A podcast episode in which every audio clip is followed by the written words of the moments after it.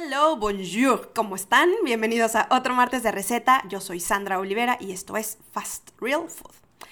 Pues bueno, miren, como les vengo prometiendo una receta y una amplia explicación de qué son los tacos mexicanos, pero de Real Mexican Tacos, ¿eh? No inventos de por aquí y por allá.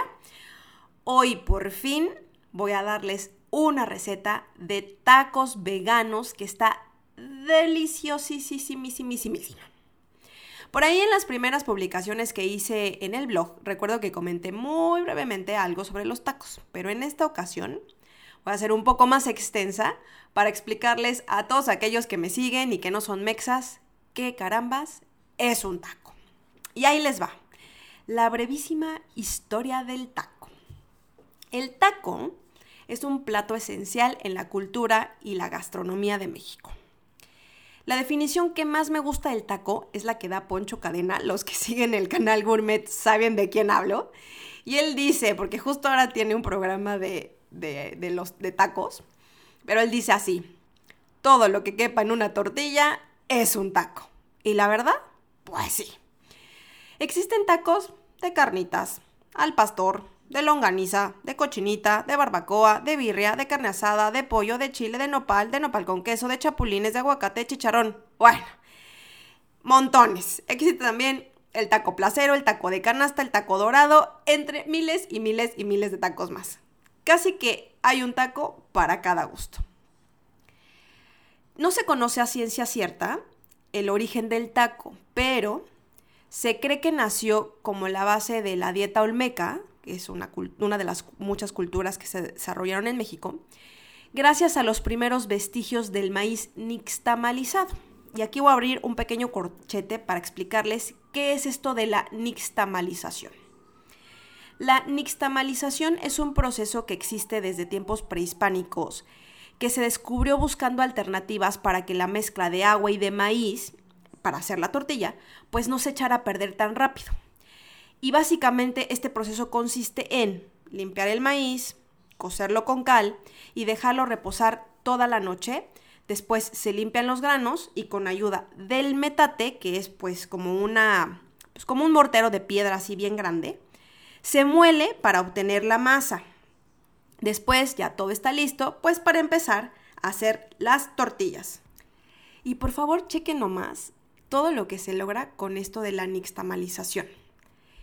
Fíjense, nuestros antepasados se dieron cuenta que tenían que poner a cocer el maíz eh, con, agua sobre fuego para que se pudieran romper los granitos de la mazorca.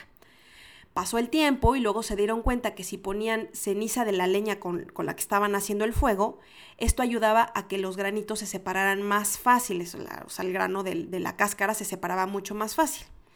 Y así lo hicieron por mucho tiempo hasta que descubrieron que si usaban cal viva, que es óxido de calcio, se causaba el mismo efecto. Entonces, ahora para nixtamalizar ocupan agua caliente más cal. Durante este proceso, la estructura del maíz cambia porque se absorbe el calcio y el potasio al momento de estar hirviendo y los granos también se deshacen de todas sus impurezas aportando aminoácidos al cuerpo. Está buenísimo, ¿no? Es, un, es pues una especie de fermentación del maíz, digamos. Este, este, método de nixtamalización se usa en lugares como, según, si, si, no mal recuerdo y si la fuente no estaba mal, decía que lo ocupan en Venezuela para las arepas y sí me consta que lo hacen en Guatemala para hacer la masita de los tamales y también las tortillas que son muy parecidas, si no es que similares o identiquísimas a las de México. Obviamente que hoy en día existen muchísimos métodos industrializados para hacer las tortillas, pero pues nada se compara con el método tradicional que es parte de nuestra cultura. Cierro corchetes y regreso al tema del taco. Se dice que Moctezuma, miren, eh, no soy ninguna experta en historia, pero pues sí me acuerdo de este hombre, ¿verdad? Cuando me lo enseñaban en mis clases de historia en la escuela. Eh, él fue un gobernante de la Gran Tenochtitlán en épocas de la conquista. Y seguro que muchos se han de acordar de, de él cuando les recuerde que fue al pobre hombre que le quemaron los pies porque no quería ceder el territorio. bueno, Moctezuma utilizaba la tortilla como una, digamos, cuchara para sostener la comida. En ese entonces ellos comían em, cochinillas, sí, cochinillas, esos animalitos así, frijoles, eh, chiles, entre otras cosas. Y para la llegada de las carabelas españolas con Hernán Cortés, pues había que alimentar al ejército, ¿no? A los soldados que venían y se hacían banquetes con carne de cerdo y con tortillas. Recordemos que antes en México no había cerdos o chanchitos, los trajeron los españoles. Y yo me imagino más que un, que más que un banquete, eso era como una taquiza, ¿no? Como le decimos ahora. Pero bueno, en realidad, en realidad, la taquiza, o se conoce como que la primer taquiza de la historia, se registra en Coyoacán. Fíjense nomás. Ahora entiendo por qué amo comer en ese mercado. Ay, no, cuando visiten México, por favor vayan al mercado de Coyoacán, que es lo máximo. Bueno, pero me desvío. El punto es, desde entonces, desde épocas de la conquista, el taco se convirtió en el platillo base que se consumía en todas las zonas de esa época. Y para hacer un fast forward de la historia, o sea, un rápido que ya les va, me voy a recorrer hasta la época de los 1900 y tantos, donde ya empezaron a verse otras variedades de tacos, porque como les dije, primero se veían como los tacos de cochinillas, de chile y de frijoles, luego con los españoles llegó el chanchito y se, se cocía la carne y se hacían tacos de carne, tacos de chanchito. Y después empezaron a ver otras variedades, como los que conocemos ahora, eh, los tacos de guisado, que en ese entonces, o no sé si se sigan conociendo así, perdón, pues yo no, soy historiadora gastronómica, pero yo los conozco como tacos de guisado y se, conoce, se llaman tacos acorazados. Estos tacos llevan una capita o una camita de arroz y encima un guisado, pues un guisado vario. Este, estos tacos se dice que nacieron en Cuautla, Morelos, llegando eventualmente a Cuernavaca. Luego, en 1950, con la crisis, digo, para variar, porque ya ven que en México, pues casi no hay crisis, nacieron los, en Tlaxcala los famosísimos tacos de canasta. De hecho, este sitio, o sea, Tlaxcala, se convirtió en capital del taco de canasta. Si ustedes van ahí, cada mañana verán decenas de taqueros subidos en sus bicicletas. Las bicis van cargadas con una canasta, por eso se le llaman tacos de canasta con un montón de tacos, depende, no sé, 200, 400 tacos, y van cubiertos de un hule azul. Eh, llevan, este hule azul es que me voy a adelantar porque más adelante, más este, más, me voy a adelantar porque más adelante, háganme el favor. Voy a adelantar, pero vean una serie en Netflix, es, está buenísima, ahí les van a explicar por qué lo del hule azul. El caso es que estos tacos de canasta llevan su hule azul, llevan un típico frasco de mayonesa de esos super big size, pero ya no lleva mayonesa, lo que lleva ahora es salsa. Y fíjense ustedes que estos taquitos han de costar, uy, no sé, es que depende de dónde los compren y ya no me acuerdo el precio, pero no sé, han de costar 5 pesos mexicanos, que son más menos 25 centavos de dólar, para que se den una idea del precio. Y lo comen desde estudiantes y obreros hasta gente con traje de oficina, ejecutivos, así, no sé cómo digan en su país. En mi, en mi país les decimos a los fresas, pero pues para ustedes los cuicos o los chetos, y todos, desde cuicos hasta los no cuicos, comen tacos, eh, tacos de canasta. A mí me encantan, pero pues no puedo negar que son bastante, este, pues bastante, bastante grasosos, pero son deliciosos. Pruébenlos algún día, si pueden.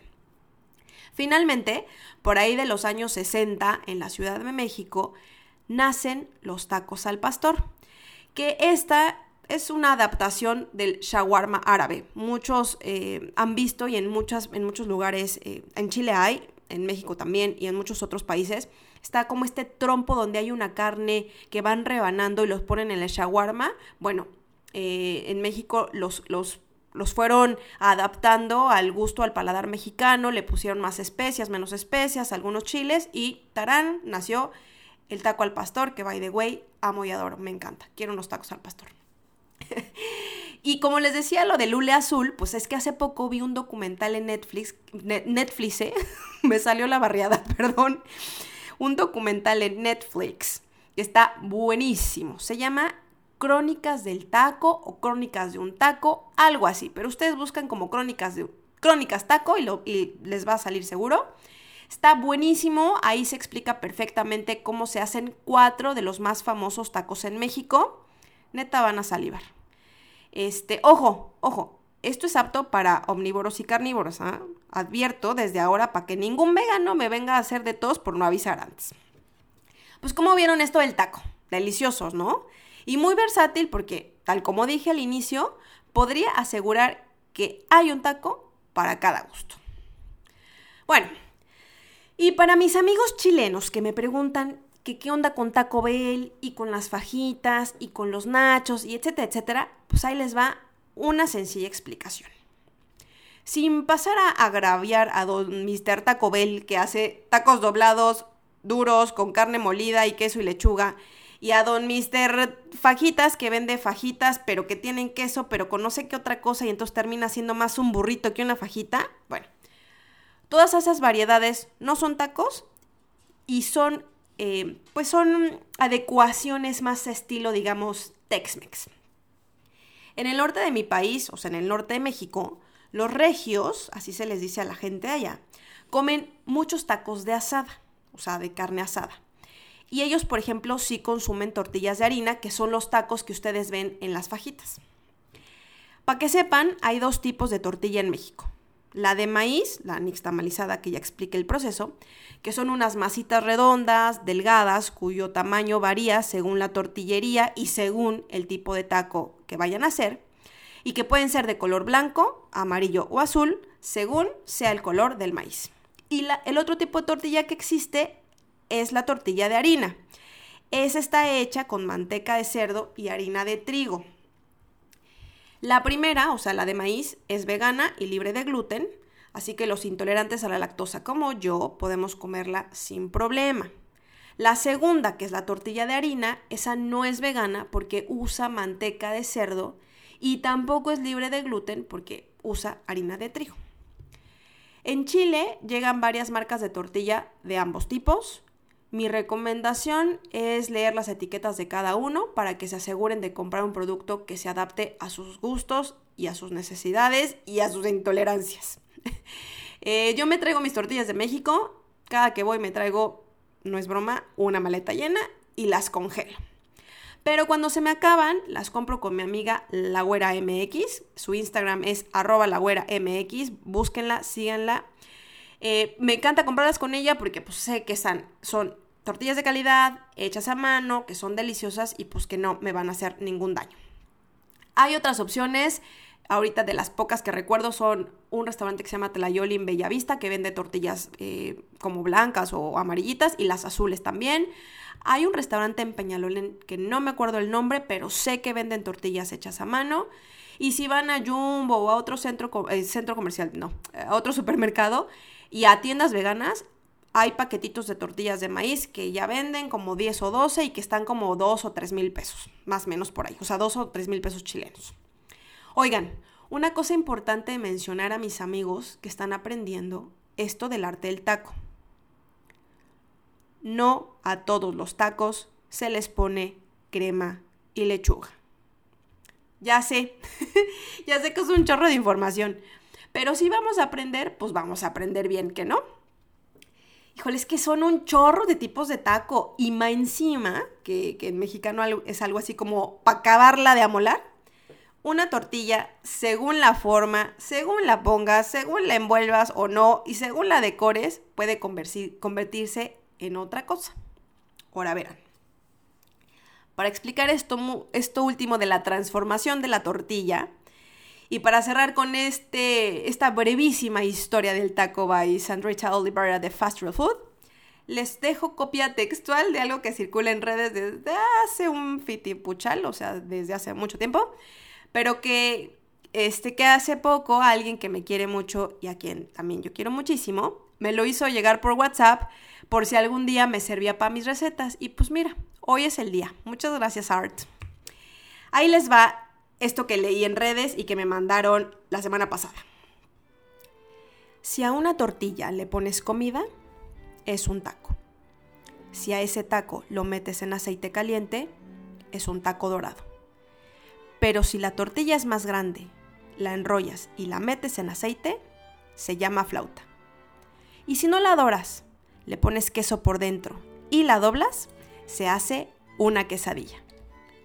Pero si la bañas en salsa de chile y la doblas, entonces tienes una enchilada. ¿Y qué crees? Si doblas la tortilla, pero el queso lo pones por fuera y lo derrites, entonces tienes una enchilada suiza. Y si en lugar de salsa de chile usas salsa de frijol, lo que obtienes es una enfrijolada. ¿Qué pasa si no tienes salsa de frijol, pero tienes salsa de tomate? Bueno, pues lo que te vas a comer es una entomatada. Algo muy diferente pasa cuando esa tortilla no la enrollas para hacer un taco. Si tú la partes en pedacitos, la metes en aceite y después le pones queso, crema y salsa de chile por encima, eso se va a llamar chilaquiles. Pero si la tortilla la cortas en finas tiritas y la metes en un caldo con crema, queso y aguacate, entonces estás por disfrutar una sopa de tortilla.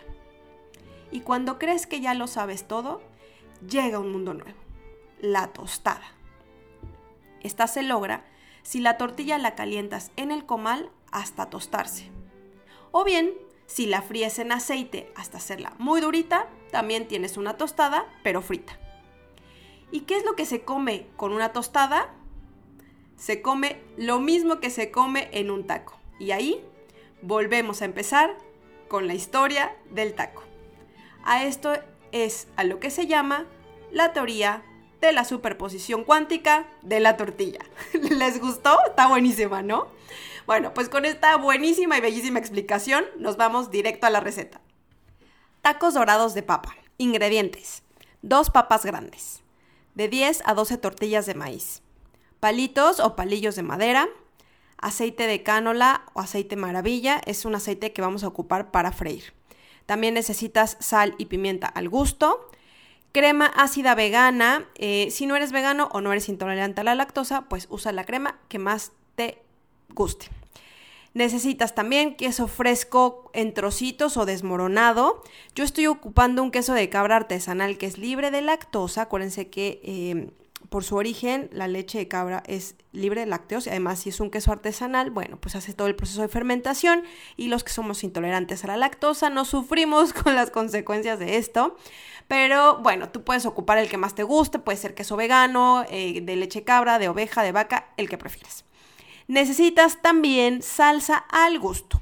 Yo estoy usando una salsa verde, es que no saben lo rica que está, está deliciosa. Me la enseñó a hacer mi mamá y prometo pasarles la receta pronto. Es más, para el próximo martes de receta se las doy. Pero por ahora usen la que tengan, la pueden comprar, la pueden hacer, puede ser salsa de tomate, puede ser salsa con chile si les gusta mucho lo picosito, denle nomás. Y por último, necesitamos tiritas de espinaca fresca bien lavada. Preparación 1. Pon a cocer las papas en abundante agua sin sal. Yo las dejo con cáscara, pero también se pueden cocer peladas. Esto es dependiendo del gusto de cada quien. Dos, en lo que se cocen las papas, vamos a lavar eh, y a cortar la espinaca. También aprovechemos de cortar el queso o hacerlo, este, pues como desmoronarlo. Yo lo hago con un tenedor y es mucho más fácil. Y también, eh, ya, y eso, porque iba a decir eh, otra cosa, pero no, no más, no más eso, o sea, como adelantar lo que se pueda adelantar. Eh, paso 3. Cuando ya estén listas las papas, retíralas del fuego, déjalas enfriar un poco o si ya estás así como súper diestra en la, cocina y no, no, te molesta lo caliente en los dedos, pues entonces pélalas y hazlas puré. Agrega solo un poquito de sal y pimienta al gusto. Eh, yo lo hice solo así, pero mira, si a ti te gusta la cebolla, el ajo, le puedes poner un, poco de esto en polvo, también puedes ocupar cilantro, pedacitos de, perejil, en fin, cualquier especia que a ti te guste, pues pónsela y así le das tu toque personal. 4. En una sartén coloca una taza de aceite para freír. Yo estoy ocupando aceite de maravilla. Eh, ponlo a fuego medio y deja que se caliente perfectamente. En lo que esto pasa, calienta las tortillas un poco para que sea fácil de, manipularlas y se puedan hacer rollito. Lo puedes hacer en un comal, en una sartén o en el microondas, como tú prefieras. 6. Coloca un poco del puré dentro de la tortilla y hazla rollito. Ayúdate con un palito de madera para afianzarlo y que no se abra. Así haz con todas las tortillas. 7. Verifica que el aceite esté en su punto arrojando un poquito de papa o un pedacito, no sé, de tortilla si es que se rompió un pedacito por ahí. Eh, la idea es que veas que está burbujeante el aceite y eso indicará que ya está listo para freír. 8. Con mucho cuidado, no te vayas a quemar, no te vayas a saltar el aceite, coloca los tacos en la sartén. Si gustas, te puedes ayudar de estas como pincitas o tenacitas y así no, no, choca tu mano muy cercana de, la, de la bandeja con aceite. Bueno, coloca los tacos y déjalos dorar. A mí particularmente me gustan súper crocantes, entonces los dejo como 3 minutos por cada lado, ¿ok? Si a ti te gustan un poquito más suaves, también se puede. Aquí todo es a gusto, entonces lo dejas menos tiempo. 9. Retira del aceite, coloca, con un, eh, coloca un papel absorbente sobre una bandeja o un plato bien grande y ahí deja los tacos reposando para que se elimine el, el exceso, no el exceso, ¿eh? para que se elimine el exceso de aceite. Número 10. Repite este procedimiento hasta que termines de dorar todos los tacos. Y 11. Sirve los tacos colocándolos sobre una bandeja, pon por encima la crema, la salsa, el queso y las tiritas de espinaca. Y listo, vamos a disfrutar. Con esta receta salen más o menos entre 10 o 12 tacos, depende de qué tan rellenos o tan gorditos los quieras hacer. Y como siempre te dejo mis tips eh, de cocina. Primer tip, mira, para no usar tantos palitos, lo que yo hago es ocupar un palito de madera de los chiquitos y con eso afianzo dos tacos. Y entonces ya nada más necesito un palito por cada dos tacos. Eh, si te, no te gusta la papa o si no tienes papa pero tienes pollo hervido, también puedes hacer unos tacos dorados de pollo, quedan deliciosos. Lo único que tienes que hacer es cocer una pechuga de pollo, hacerla tiritas y rellena los tacos tal como hiciste con los de papa. Pues esta fue la receta de hoy. Espero que la hagan y la disfruten muchísimo. No más, no abusen del disfrute, porque pues estos taquitos son carbs con aceite. Pues la idea, la idea es disfrutar, no chanchear. Como dicen por ahí, todo con medida, nada con exceso. Y haciendo esto estamos más que perfect. Bueno, pues recuerden que si hacen la receta y me la quieren compartir, solo deben tomar una foto y subirla a Instagram con el hashtag FastRealFood mi cuenta de Instagram es arroba chile. Muchísimas gracias por acompañarme en otro martes de receta. Los espero la próxima semana aquí en mi blog con más temas y más recetas para compartir. Yo soy Sandra Olivera y esto fue Fast Real Food. Hasta la próxima.